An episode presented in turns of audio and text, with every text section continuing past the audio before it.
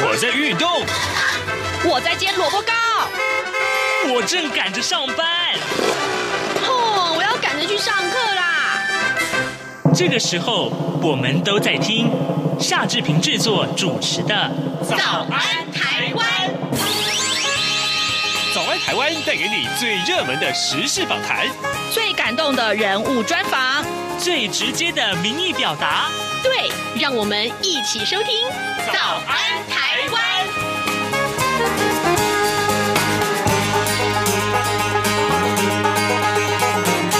早安，台湾！我是夏志平。今天是二零二二年的三月九号，星期三，礼拜三，当然是我们开脸书现场直播的时间了。待会儿呢，我们为您邀请到三 C 玩家 iPhone 林小旭，他已经来到节目的现场了，要跟大家聊一聊凌晨两点钟，也就是。将呃五个多小时，五个小时以前啊所发生的这件事情，Apple 呃苹果阵营他们举行了春季发表会，在这个春季发表会里面发表了什么样的惊人产品呢？好，呃，听说有非常非常大家震撼的一些结果，所以呢，待会儿请小旭哥跟大家一块聊这个话题。呃，在跟小旭进行访谈之前，志平有一点点时间跟大家说一说各平面媒体上面的头版头条讯息。我们首先看到呃这个俄乌。战争仍然是大家关注的焦点。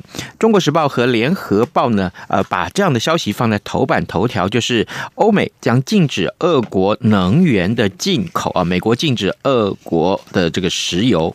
好，那这个呃可以说是油气大战了。那么，但是呢，俄国呢也呛说要断绝欧洲输往欧洲的天然气，因此呢，油价、粮价都大涨了。这件事情我们看到是影响性非常大，所以呢，后续的影响包括了央行。也示警啊，就是油价飙价格的飙涨，那么通膨压力也加剧了。所以呢，央行总裁就说，应该不会有停滞性的通膨。央行的报告说，恐怕会导致输入性的通膨。到底这两者有什么差别？以后有时间我们会为您来仔细的分析这样的内容啊。好。通膨压力之下会造成经济的隐忧，这也是大家所关注的。另外，我们也看到的是，呃，这个两份财经专业报纸啊，就当然也关注到这些，比如说是出口的这个呃呃订单啊，这个三百七十四亿美元，呃，史上啊最畅旺的二月出口金额，这是出口，不是订单啊。另外啊，油国际油价已经冲向三百美元大关。天呐，先前不是才零美元吗？好，这个呃，恐怕对很多的呃投资者来说，或是相关的呃需要用到石油的这产业的这些呃产业啊，这非常非常的。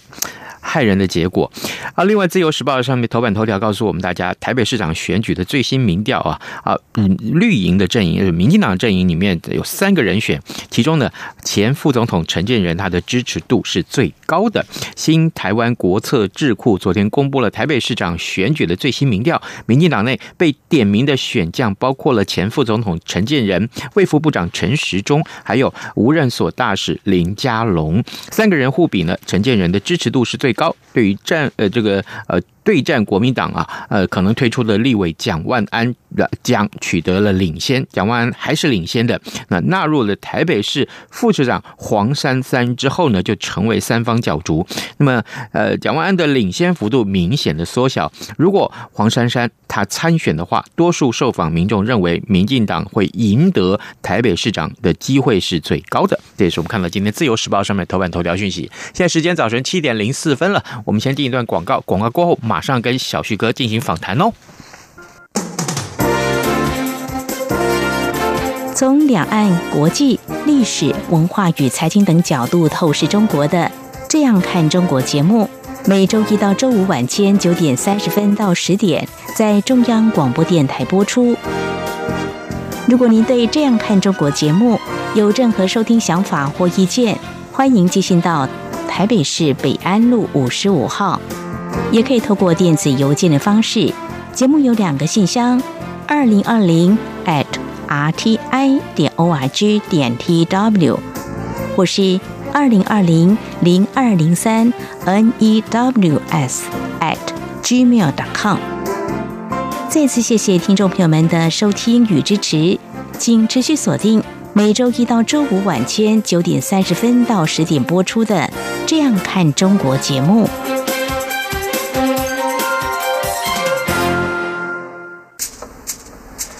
早安，台湾，你正吃着什么样的早餐？吐司加火腿蛋，咬一口，然后收听中央广播电台。早安现场。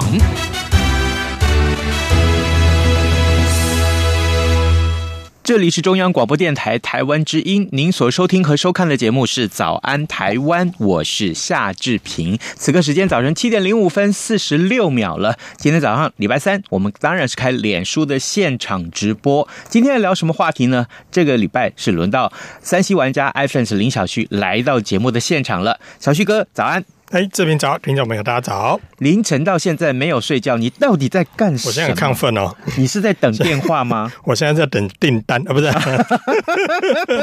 哇塞，今天早上哎，凌晨啊，啊，两点钟的时候看完发表会，整个热血沸腾。为什么？哇塞，便宜的是很便宜，一万出头；贵的十一万，有没有热血澎湃？苹果真的是从贵的到便宜的通包啦。嗯，而且每个产品其实我整个这样看下来之后，是，呃，老实讲，真的没有太大亮点，但是却蛮惊讶。嗯，苹果整个的产品的走向已经到了如此的多元，是，就像我说的嘛，价格从一万多块到十一万都有啊，任心选择。所以从一般的平民百姓，包含你要买给小朋友的手机，嗯哼，专业用的平板电脑，嗯哼，或者是甚至你要拿来剪辑音乐、剪辑影片的一个工作的创作者平台，它通通都有。甚至给你一台五 K 解析度的二十七寸荧幕，这这这你很难想象，现在给你一颗荧幕，它是五 K 的解析度哦。我们现在客厅里面那个电视，现在我们能买到四 K 解析度，就已经觉得嗯非常不错了。结果它光是那个二七寸荧幕就五 K 解析度，所以你看那个那个整个搭配它强大的主机，还有那个荧幕。拿来做创作，不管是音乐剪辑也好，或影片剪辑，就是对所有的专业工作者来说，那真的是一个梦寐以求的平台。是，但是就是要用钱堆出来。对，所以你整个平台如果堆起来的话，如果有一个真的你要买到顶规的话，你可能要准备二十万。啊，哇，这真的非常的惊人了。哎，他很懂得客户的心理，嗯哼，就一点一点吊你胃口啊。也没有一点一点的，他就这么一大块牛肉放在你面前，你要不要？很多人都说我要，我要。好，哎，各位听众，这呃，当然，这一开始我们还是要先跟各位问候一下啊。来自日本的 Saya，你一第一个跟我们问早安，谢谢你 Saya，这是我们的忠实。观众啊，另外呢，马来西亚的全华也谢谢你，还有中国大陆的董文俊，文俊兄你也好啊。这个呃，因为今天早上比较忙啊，等一下有空我们再一一回复好吗？哎，有什么问题也可以提出来问我们的小旭哥哈。我们首先第一个问题先请教你，就是在这一场发表会里面，你先告诉我们大家最众所瞩目的 iPhone。嗯哼。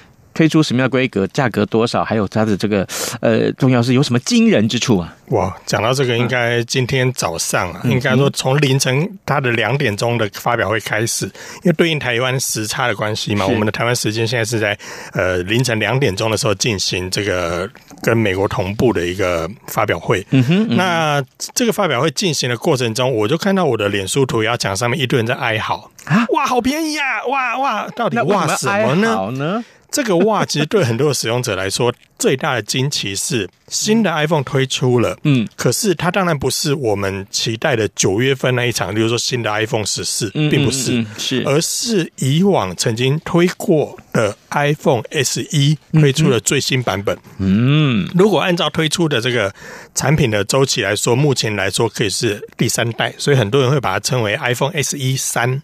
好，所以用这样的数字去算，那基本上它是 iPhone SE 的第三代。OK，那可能很多的听众会觉会觉得说，嗯，SE 啊，就便宜的 iPhone 啊，是，就是比较低阶的 iPhone 啊，经济比较入门型的 iPhone 啊，那个我没有兴趣，我喜欢规格好一点，嗯，性能强一点的。嗯哼，所以很多人会注注重在 iPhone 十三这个系列。是，但是各位听众朋友啊，为什么这么多人惊讶？是因为今天凌晨所发表的这个 iPhone SE。第三代，它搭载的处理器，也就是我们所谓的心脏，嗯哼，是跟 iPhone 十三系列完全一样的 A 十五仿生晶片。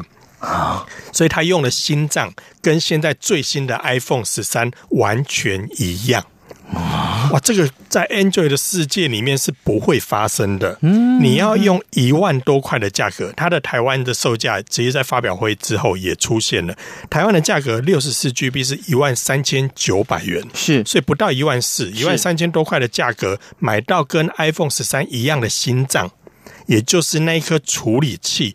最高效能，现在苹果用在 iPhone 上面最高效能那个处理器，直接给你放在 iPhone SE 第三代上面。可是 iPhone 十三的话要卖多少？iPhone 十三的话，它的价格的话，我再看一下它的新的价格，大概也要两万多块起跳。所以这之间还价差大概六七千块的价格，光这个就已经很吸引人了。但是你看差落差这样的价格，它就可以买到跟 iPhone 十三一样的处理器。难怪一片爱好。所以这个对于很多使用者来说，哎。我只要花一万多块，我就可以买到性能这么强的手机，嗯，所以我拿来玩游戏是，就很多人不用担，很多人不用担心那个 lag 嘛。我吓到哦，所以很多喜欢玩游戏的玩家看到这个就觉得哦，这个好诶。毕竟我如果要在 Android 的世界里面买到等同的嗯性能嗯。基本上买不到了哈，因为现在 iPhone 的世呃不 Android 的世界里面最强的那个处理器，其实都还没有 iPhone 的这个 S 五这颗处理器要来的强大。Android 里面最强的处理器哦，在现阶段还没有比 iPhone 现在这一颗处理器强，所以我只要买，我只要花一万三千九百元，我就可以买到比 iPhone 哎比 Android 世界里面最高等级的那个速度还要快的处理器，迷不迷人？迷人，吸不吸引人？所以很多人很哀嚎的看到说：“哇，那这样子 Android 的手机怎么卖啊？”对啊，这样的规格，而且我觉得它更逆天的是，它给你 A iPhone 十三的这个心脏，也就是 S 五这个处理器之外，它还有 IP 六七的防尘防水，也就是可以整只手机泡在水里面，嗯嗯嗯，也可以安全防护的。防水规格，嗯，这个在一万多块的 Android 手机里面也没有啊，更遑论它还给你无线充电，我就狼 K 啊！Android 手机现在怎么卖啊？是，它给你 S 三处理器，它给你 IP 六七防尘防水，它给你无线充电，这样卖你一万三千九百元。我觉得今天发表会结束之后，Android 的手机品牌厂商都在皮皮抓，接下来他们怎么应战呢？接下来，如果他们不在一万多块的价位带里面端出同等规格，这怎么卖得赢 iPhone？对啊，所以我觉得今天凌晨最大的看点是在这边。至于其他，例如说 还有新的平板电脑嘛，iPad Air 第五代，嗯，很多人可能看到说哦，好棒好棒，可是亮点就没有刚刚我们所提到的 iPhone SE 的第三代来的这么抢眼。嗯，因为毕竟在现在我们所看到这个 iPad Air 的第五代里面，它价格。最便宜也要一万七千九百元，最贵是两万七千九百，所以以这样的价位带来说，还是落在比较高价一点的需求。以平板电脑来说的话，因为如果以他一台平板电脑卖一万七千九百元，其实以一般的家庭来说，他可能会觉得，嗯，这个花费好像有点贵。所以当然往下探，还有它所谓的呃 New iPad 的部分，有比较便宜，比如说一万块以内的这个规格，就比较低阶。那个也呃虽然说低阶，但是也在平板世界里面也是不错的规格。安卓的平板大概现在。在大杀价哈，嗯，都是万元以内啊，都是万元，而且送赠品一大堆啊。对，所以其实如果你要往这个同等价格来看的话，iPhone 其实它也有 New iPad 这个系列，但是今天所发表的这个 iPad Air 第五代，它当然我们看它的外形跟它的规格来说，它可能就会比较偏向商务的用途，嗯，也就是一些商业主他想要用一些平板，或是比较专业的一些比较需要比较好规格的一些呃使用者来说，他会需求到这样的规格，所以我们看到每一个。价格每一个产品其实在主打不同的呃使用者，包含我们其实刚才在节目开始之前，我跟志平也在讨论说，哇，今天除了平板跟新的 iPhone SE 之外，还有什么？就是我刚才所提的那个配配配配堆一堆叠一叠之后，大概呃你要准备个二十万的那个 那个非常非常非常高阶的这个电脑啊，对，因为它的价格从。搭载 M1 Max 的晶片的话，它大概五万多块。嗯，那如果搭配它今天刚发表的另外一颗全新的 M1 Ultra 的处理器的话，嗯，那要十一万起跳这样的一个电脑。而且它的这样的一个电脑，它规格其实也不大，就是跟我们呃那个不跟志平小时候带的那个便当盒差不多 啊。我都带两个，没有我我们那个年代就是营养午餐了，我都带两个，所以你看它大概就是一个便当盒的大小。跟现在我们看到的那个主机有没有？放在桌子旁边那个主机大大一台相比，很可爱啊，就很轻巧。所以如果你去看官方的这个图片，就是苹果官方的图片的话，是。它那个主机就放在荧幕的小角落，就是跟之前我们呃，如果对 Mac 比较了解的人可能会知道，以前有一台叫 Mac Mini。是，就比较小一点。刚才所说的那个便当盒，大概再扁一点的 iPad 呃 Mac Mini。那它这这一次又推出了全新的主机之后，整个效能又提升，而且整个的呃规格来说又更好。这个就主打比较专业的族群了，所以跟刚刚所提到说，这个平板它可能面对的也是比较商务族群，但是现在所看到这个全新的 Mac 系列的话，它又比较偏向的是我们所谓的专业工作者。哦，所以就像我们一开始所提到，你要影音剪辑啊，你要做影片啊，是等等这些专业工作者就会比较偏向这一边。但是如果针对一般的使用者来说，那可能今天最大亮点就是在 iPhone SE 的第三代。好，各位听众，今天早上呢，志平为您邀请到三 C 玩家 iPhone 零小啊，小旭哥呢，在节目中跟大家，哎，他我们真的很谢谢他啊，这个呃。在节目中，今天我们解说的是在凌晨两点钟所举办的这一场苹果的春季发表会里面，我们看到有哪些惊人之处啊？我们看到当然是大家最众所瞩目的焦点。所有我刚刚也大概浏览一下所有的新闻，目前在网络上我看到新闻，大家都锁定在 iPhone SE 的第三代啊，这样一个呃消息，恐怕是会震撼今天所有的这些呃的电脑的使用者哈，或者是这对网络上在在这个呃。所有的群众们，应该说以前我们很难想象说，哎，只要一万多块，我就可以买到新的 iPhone，哎，这个在我们之前的这个想象里面，因为以前虽然推出过 iPhone SE，嗯，当然都第一代刚推出的时候跟第二代，其实没有被那么。多人所瞩目，主要是因为它推出的时候价格是便宜啦，可是它相对是用比较之前已经淘汰的规格，嗯哼，它可能是现在假设说现在发的是 iPhone 十三，所以它可能卖的这个 iPhone S 一就是使用前两代的规格，是。相对来讲可能对使用者吸引度就没有那么高，因为毕竟我如果用前两代规格，其实我可以去买二手机或旧机，或者是现在库存还没卖掉的，我也可以用。差不多的价格来买到，那我为什么要去屈就于这个 iPhone SE 这样的一个规格？是可是今天所发表第三代就完完全全跟进了刚才所说的那所有的规格，它就变得很迷人了。那可是问题来了。都是好，你刚刚讲都是它的好的地方。嗯哼，那有没有缺点呢？缺点哦，就是一分钱一分货。没有，呃，为什么 iPhone SE 会卖那么便宜？因为很多人可能疑惑说，哎，奇怪，它它可以用到 iPhone 十三的处理器，又有 IP 六七的防尘防水规格，又有无线充电，巴拉巴拉加一加，它为什么可以卖那么便宜？为什么 iPhone 十三卖那么贵？对，差异就在于它翻过来的时候那个相机的模组。啊，iPhone SE 的第三代，它背面翻过来是现在市场上绝无仅有。嗯，翻过来后面只有一颗镜头的手机。所有的手机，不管我们现在市面上任何看到的新手机，一字排开列列列列着去看哦，我们真的很少看到后面只有一颗镜头的手机。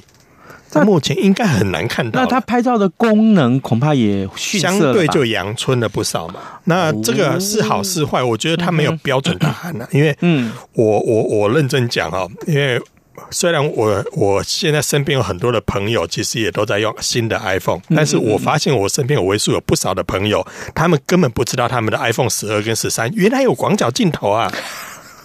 真的吗？原来有长焦镜头啊！真的吗？对，有一次我跟 呃某亲朋好友出去玩的时候，因为那个时候就流行那个落雨松嘛，就是那个时候正在正在那个时候，你知道落雨松，我们如果用一般镜头拍的话，你大概很难拍到规章。这个时候呢，我就说，哎，来，你只要用广角镜头，你就可以把整个树从陆地拍到整个的树梢，你就可以看到整个很全面的啊。原来有这功能，啊 各位，我心想说，喂，你拿 iPhone 十二，你竟然不知道？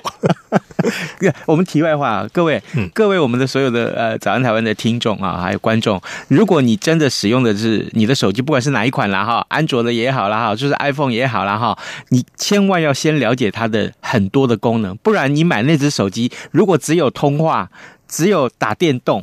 那你就买 iPhone SE 就好，是不是？可是很多人是冲着就是说，哎、欸，你拿什么手机啊？我是最新的 iPhone 十三，那个是一个对骄傲。荣耀、嗯是吗？嗯，啊，有不同心理上的满足啦。哎、我觉得我好像可以去帮苹果做广告，为什么我用的都是这些字眼？哦所以很多的使用者其实他在买手机的时候，他未必会很充分了解那手机有什么什么功能，甚至我也我也发现我身边有些使用者，他是用 iPhone。的呃，例如说从 iPhone Ten、iPhone 十一、iPhone 十二、iPhone 十三等等的使用者也好，他们也不知道原来他的手机有支援无线充电。哦。所以其实这样的族群是有的哦，他是为了买这只手机而买，但是他其实没那么了解，他平常可能也没什么在拍照，所以这样的族群来说的话，他可能就很适合 iPhone SE。只是他能不能接受别人问说你在用什么手机的时候，他能够答得出来是我用 iPhone SE。我觉得这个只是在心理上的，但是如果以一般使用者的使用的需求，或者是效能，或者是它的整个的用途来说的话，今天所看到的这个 iPhone SE 第三代真的是非常非常迷人。小旭哥，我发现你跟我们这一位中国大陆的听友董文俊非常有默契，嗯，你知道吗？他在问什么？他问说，他问的第一个问题说，好，他很期待 S 一啊，请问这次发布的 S 一还有什么比较吸引人的特点？你刚刚都解说了，嗯、我刚刚都解说了，对，我刚刚就告诉他了，A 十五仿生晶片啊，对啊，非常不得了啊，这个等级很高了。我我我简单的讲啊，就是 iPhone S 一的第三代今天所推出的规格。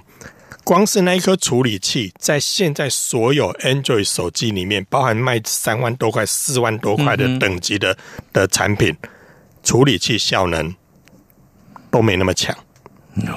所以你看，光这一点就很迷人。然后，而现在 Android 手机市场里面一万多块，我们刚才讲一万三千九嘛，我们算一万五好不好？嗯，市场上一万五的 Android 手机，就是我们现在市场上可以买到一万五千元的 Android 手机，买不到无线充电。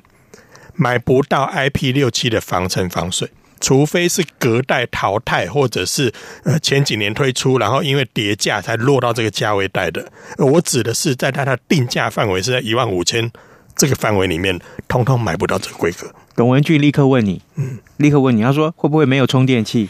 会不会没有充电器？哎、欸，这个我倒还没有认真看，但是我觉得这个机会蛮大的。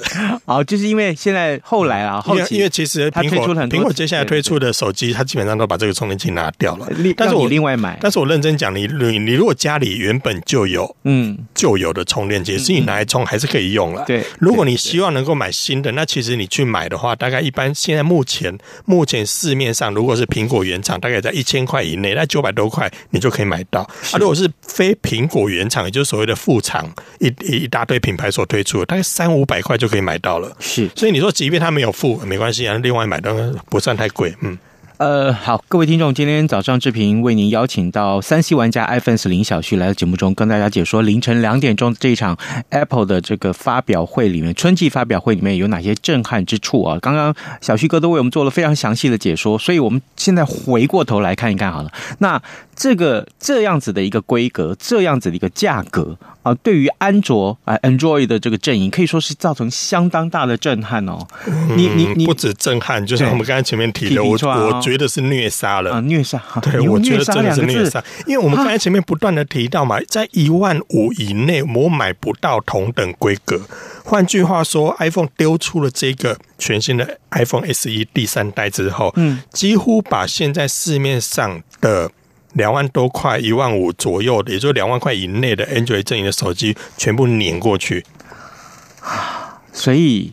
难怪你会用“刺客”两个字来形容这个。这个，我觉得这个真的是苹果这一招还算蛮狠的。因为以往以往它如果推出的是前几代的规格拿出来卖，那基本上 Android 手机还有一点竞争力。现在来讲几乎完全没有了。而且我如果回到台湾的市场，因为其他世界各地其实有些国家的市场的状况其实跟我们蛮像的哦。是。在去年二零二一年的时候，其实有些研究机构他曾经做过一项调查。这个调查是调查什么？什么？是去调查台湾的网络环境。嗯，也就是他透过城市去去扫描台湾的网络环境，连到网络上的设备分别有哪些？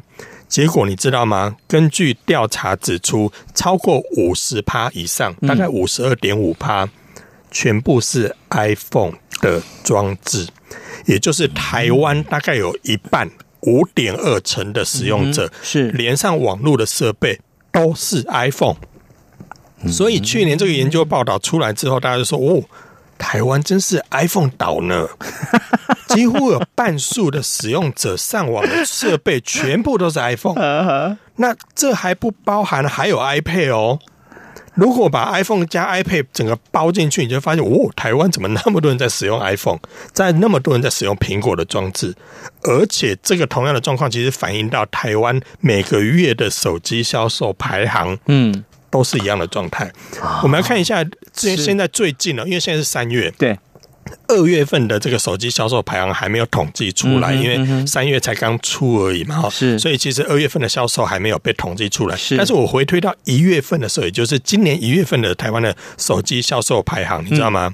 苹果的销售占全台湾的销售的总额的四十二点六 percent，也就是将近一半的市场全部都是 iPhone。也就是台湾，如果如果台湾如果卖出一万台的手机的话，里面就有四千两百台全部是 iPhone，剩下的再分给，比如说三星啦、OPPO 啦、vivo 啦之类的品牌，Sony 呀什么的。而且更可怕的是，苹果五十呃四十二点六 percent，在一月份的时候，你知道三星多少吗？多少？二十三点六。所以我如果把四十二跟二三加起来的话，这样就六十五 percent 了。苹果跟三星就占掉了六十五 percent，剩下的三十几 percent 是各家再去争，所以你看，它还有其他谁？OPPO 嘛，vivo 啦，vivo，呃，realme 啦，红米啦，Sony 啦，有华硕啦，小米啦，他们再去分这三十几 percent 的市场。哇！所以你看看台湾，基本上在整个销售比重里面，其实 iPhone 也是大宗。嗯，那这个我刚才讲的是销售的这个手机的数量哦。是，如果以手机销售的金额来看的话，在台湾的整个手机销售金额有七成全部是 iPhone 拿走，因为 iPhone 手机不便宜啊。是，所以整个的销售的这个金额来说的话，是 iPhone 就占据了七成这样的一个数字。基本上以台湾所有的销售手机的钱来讲，七成是苹果拿走，欸，你看这个这个台湾整个这个 iPhone 的受欢迎的这个程度，可想一般。那更不用说，如果今天 iPhone SE 这样的一个震撼弹丢出来之后，我们很期待它接下来在三月十八号正式开卖的时候，嗯，我们可能在四月份的时候再去看三月的销售排行，应该就可以看到整个颠覆的一个一个状况。可能消费者马上要问。三月十八号开卖，三月什么时候可以预定呢？嗯，预定的话，按照不同的机型啊，嗯、那个我如果如果没有记错的话，大概在三月十一号左右就可以预定，就这个礼拜五了呀。对，就可以预定了。那你三月十八，你就可以拿到这个最新的手机。嗯，所以这个对于很多使用者来说是相当迷人的地方哦。所以如果你最近想要换手机的话，其实你可以参考看看，今天才刚发表，而且马上三月十八就会开卖。我们的两位新的听，三位听的新的听众朋友加入了林婉玲小姐，还有就是张青兰先生，另外还有就是周少谷，来自中国大陆的周少谷，谢谢你们三位的加入。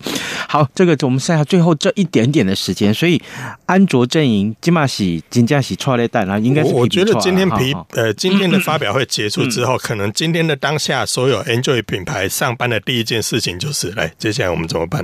我们怎么调我们的产品线？包含他们的原厂，可能接下来就是我该怎么样让我的竞争力可以追上？他恐怕在礼拜五之前，赶快推出一个什么特惠方案，立刻把价格下往下降。我觉得除了这个之外，可能接下来整个推出的新产品的规格跟价格都要重新定义了。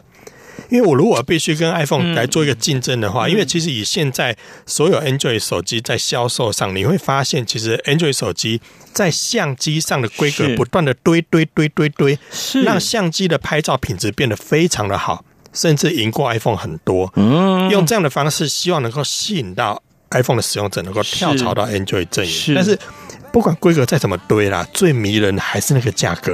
如果今天价格可以让一般的使用者容易接受，甚至爸爸妈妈在买手机的时候就说：“哎，那我买 iPhone 给你一万多块，嗯、这个很快就被转移过去了。嗯”所以，这个如果我们我很期待四月份来看三月的销售，到时候会是什么样的状态？各位听众，今天早上视频邀请到三 C 玩家 iPhone 林小旭来到节目当中，跟大家介绍凌晨两点钟这场记者会最新的一个成果。但，呃，这个呃非常的震撼，各位苹果迷们想必是引颈期待，好不好？嗯、最便宜的 iPhone，、嗯、未来是。场的变化也是大家关注的焦点。今天节目进行到这边也谢谢小旭哥光临也谢谢大家的收看和收听。拜拜拜拜。